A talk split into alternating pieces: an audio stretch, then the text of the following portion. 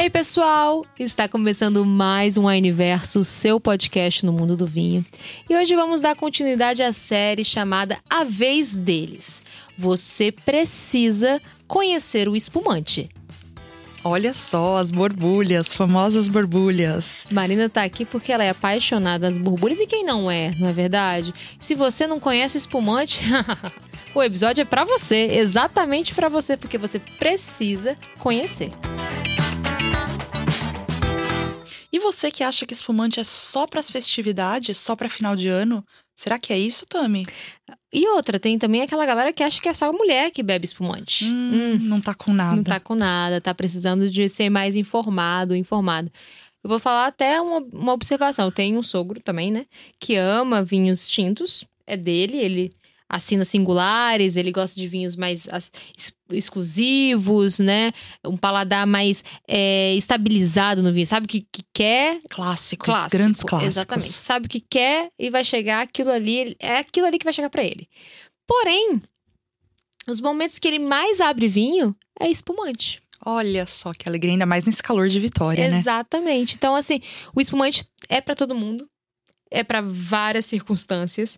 E assim, é um vinho que precisa ser conhecido e que, no, e que é muito mais difundido em outros países, principalmente na Europa. Os países europeus têm um apelo muito grande com os vinhos espumantes e que isso precisa se tornar tendência no Brasil também. Não, a gente tem tudo para isso. A gente tem clima, a gente tem um povo alegre, combina perfeitamente com o nosso estilo de vida, com o nosso alto astral. Então, assim, espumante é isso. Para mim é alegria engarrafada. Além disso, também, além de tudo isso, o Brasil é referência em produção de espumantes, galera. Olha, muito bem lembrado. Como que eu ia passar sem essa? Temos, inclusive, uma denominação de origem, Altos de Pinto Bandeira, uma denominação de origem recente é, novidade e que vai começar a ser aí difundida cada vez mais nos nossos espumantes. É uma denominação focada em produção de espumantes, né? Exatamente. Lá no Rio Grande do Sul, Altos do Pinto Bandeira, que produz espumantes de altíssima qualidade, referência mundial. Não à toa, hoje é uma denominação de origem, porque tem critérios de produção e é, regras rígidas de produção, justamente para manter um padrão de qualidade superior. Então, assim, somos brasileiros. Um clima que ajuda muito o consumo de espumantes. Um povo mais, né, que tem momentos. É uma partida de futebol, Tenta trocar essa cerveja por um espumante um dia. Então, mas é isso que eu ia falar. É um povo vivaz, um povo, sabe, é... eu tô perdendo a palavra. Um povo enérgico. Ótimo, adorei. Enérgico, enérgico é, uma, é uma boa palavra. É uma boa palavra. Então combina com aquela vivacidade do espumante, as hum. borbulhas. Muita gente me pergunta, inclusive, como é que são feitas as borbulhas. E como é que são feitas essas borbulhas, Má? As borbulhas, elas aparecem a partir da segunda fermentação de um vinho base. Uhum. Então a gente tem um vinho tradicional ali elaborado, primeira fermentação. É adicionado ainda mais leveduras e açúcar para que ocorra a segunda fermentação. E essa segunda fermentação, aí vai depender muito de qual método é utilizado.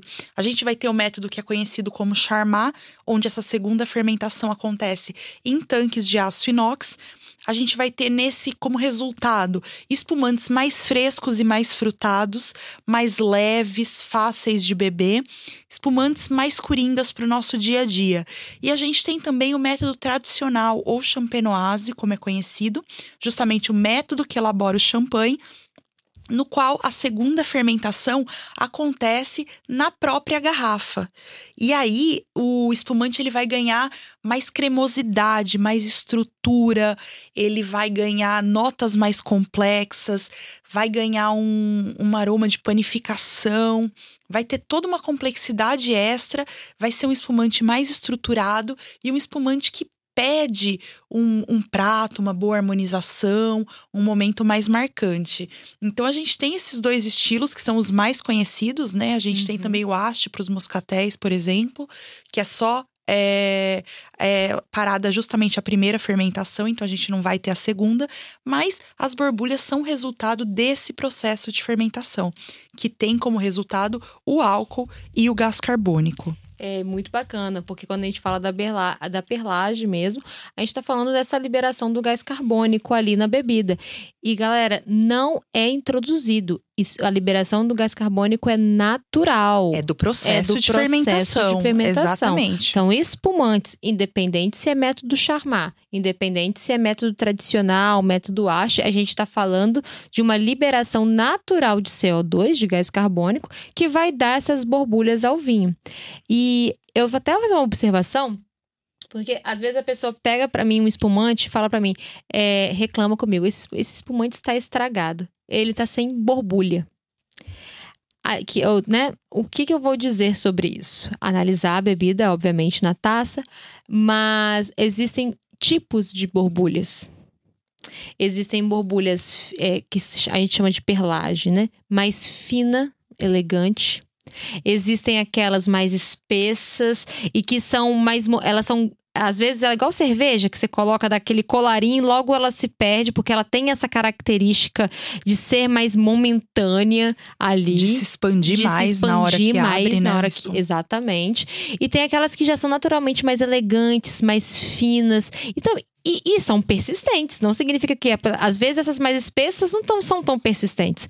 Às vezes, essas finas e elegantes são mais persistentes. São tipos de perlagem diferentes. Isso vai depender de vários motivos, seja no processo de produção, na uva utilizada. Vários motivos vão compor essa percepção da perlagem.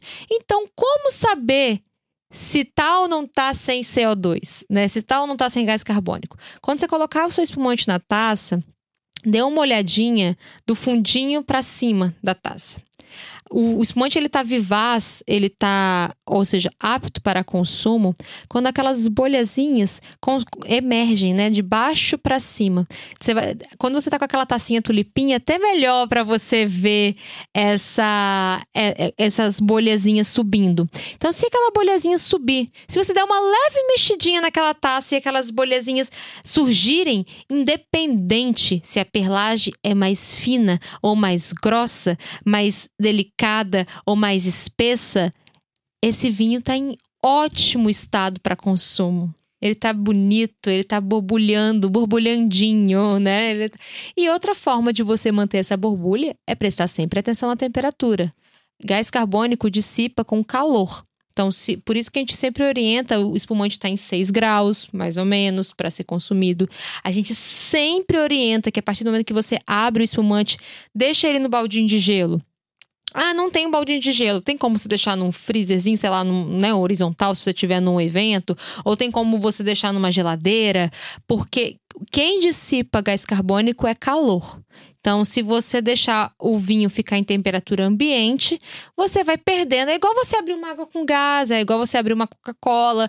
Aquele gás ele vai se perder naturalmente porque o calor dissipa as moléculas de CO2. Então, a dica é: ah, mas é, é porque as pessoas estão acostumadas, mas eu acho que a, a sacolejar tanto espumante que acha que espumante vai ser aquele show de, de bolha da banheira do Gugu, né? Inclusive, não faça isso. Porque você pode acabar se machucando, machucando o coleguinha. E desperdiçando vinho. E desperdiçando vinho. Não precisa. Não tem, não tem necessidade. Mas as pessoas estão acostumadas com esse imaginário de que espumante é, é espuma. Eu acho que é isso. É, acha que espumante é só espuma. E não é, né? Então a gente tem espuma. Por exemplo, se você vai servir um montaldão, um rosé, um hum. champanhe delicadérrimo, elegantérrimo, um champanhe, você não vai ter esse três dedos de espuma, esse colarinho de espuma. Você não vai, não vai, não espere. É uma perlagem mais discreta é... e bem mais elegante. Você vai abrir um, um balade também, né? Um espumante que tá fantástico. Nossa, delicioso. O rosé, o, o o branco brute, o, o moscatel, todos estão fantásticos. Eles também têm pelagens mais delicadas. Exatamente. E sabe o que eu acho legal? Você lembrou aqui dos, da linha Balade? As uvas que são utilizadas para a gente fazer espumante. Normalmente os espumantes mais tradicionais, eles são feitos com a Pinot Noir, com a Chardonnay, com a Riesling itálico, que são uvas mais assim mais fáceis para elaboração de espumante, até mesmo e, dos champanhes. E com uma acidez, né? Isso, é muito segura para produzir. Tenha uma acidez bem vivaz. É, mas a gente tem essa linha Balade que tem uvas completamente diferentes do Vale do São Francisco. A gente traz um Chenin Blanc no, no Balade Brut branco e a gente traz a Grenache no Balade Brut rosé. Então, assim, é, é mais difícil a gente ver isso acontecendo, espumantes elaborados com essas uvas e principalmente no Brasil, que as uvas não são tão comuns. Então, é uma oportunidade de provar um espumante bastante diferenciado nos sabores, nos aromas, na sua elaboração. Realmente vão ser mais aromáticos, vão ter um frescor diferenciado.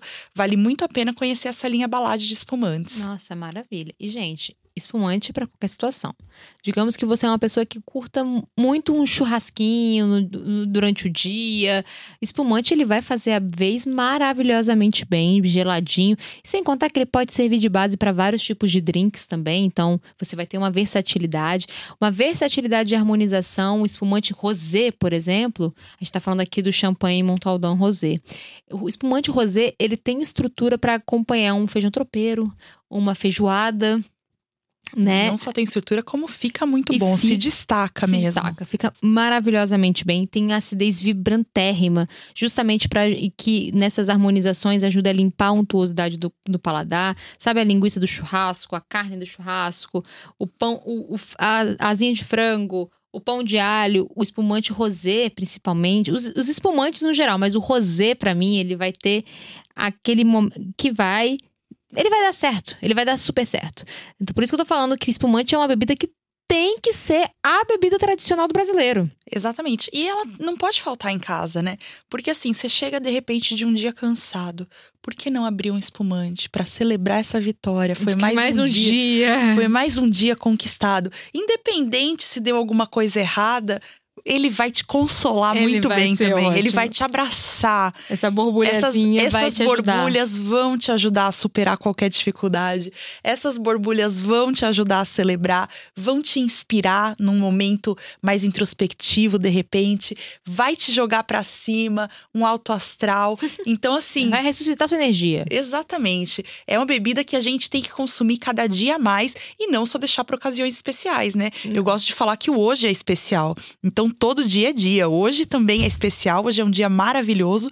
A gente não precisa esperar só aquela grande conquista para celebrar. Até porque quanto mais a gente celebra, é, mais marcados ficam nossos momentos. Então a gente traz mais alegrias para os nossos dias. Ai, o espumante vai fazer uma vez maravilhosa. Então é isso. Se você é do churrascão, se você é da, do peixe frito na praia, meu hum, Deus, peixe da frito, coxinha. da coxinha, da, da É um da clássico. Porção. A gente tá sem Sibeli aqui, mas não podia deixar de representar é. ela um, uma porção de fritas, um né? torresminho. Um torresmo. Ou você é do time do, igual eu falei, do churrasco, o time da muqueca, o time do bobó de camarão. Espumante vai em todos esses momentos. Ah, mas eu não sou muito de beber vinho. Então, se você é do time do drink, melhor ainda, o espumante faz base de drinks excepcionais. A gente pode fazer um episódio só de drinks com espumantes, com inclusive, certeza. porque rende, mas rende muito. E gente, poxa, espumante está no Brasil, Brasil referência ao mundo, produção de espumante. Espumante é um estilo de vinho que você precisa conhecer. Sejam muito bem-vindos, espumantes. Bora lá. Ma, muito obrigada. Eu que agradeço. Galera, espero que vocês tenham gostado. Se vocês não tinham espumante na adega de vocês, sintam-se inspirados e inspiradas passem a comprar espumante. Abre o app da Wine, o site da Wine, a loja da Wine. Nós temos várias opções de espumantes para vocês para toda a época do ano. Agora no finalzinho do ano ainda melhor ainda, que a gente tem mais ainda para mais motivos ainda para consumir essa bebida que é vibrante, que é sensacional. Espero que vocês tenham gostado. Um beijão e até a próxima.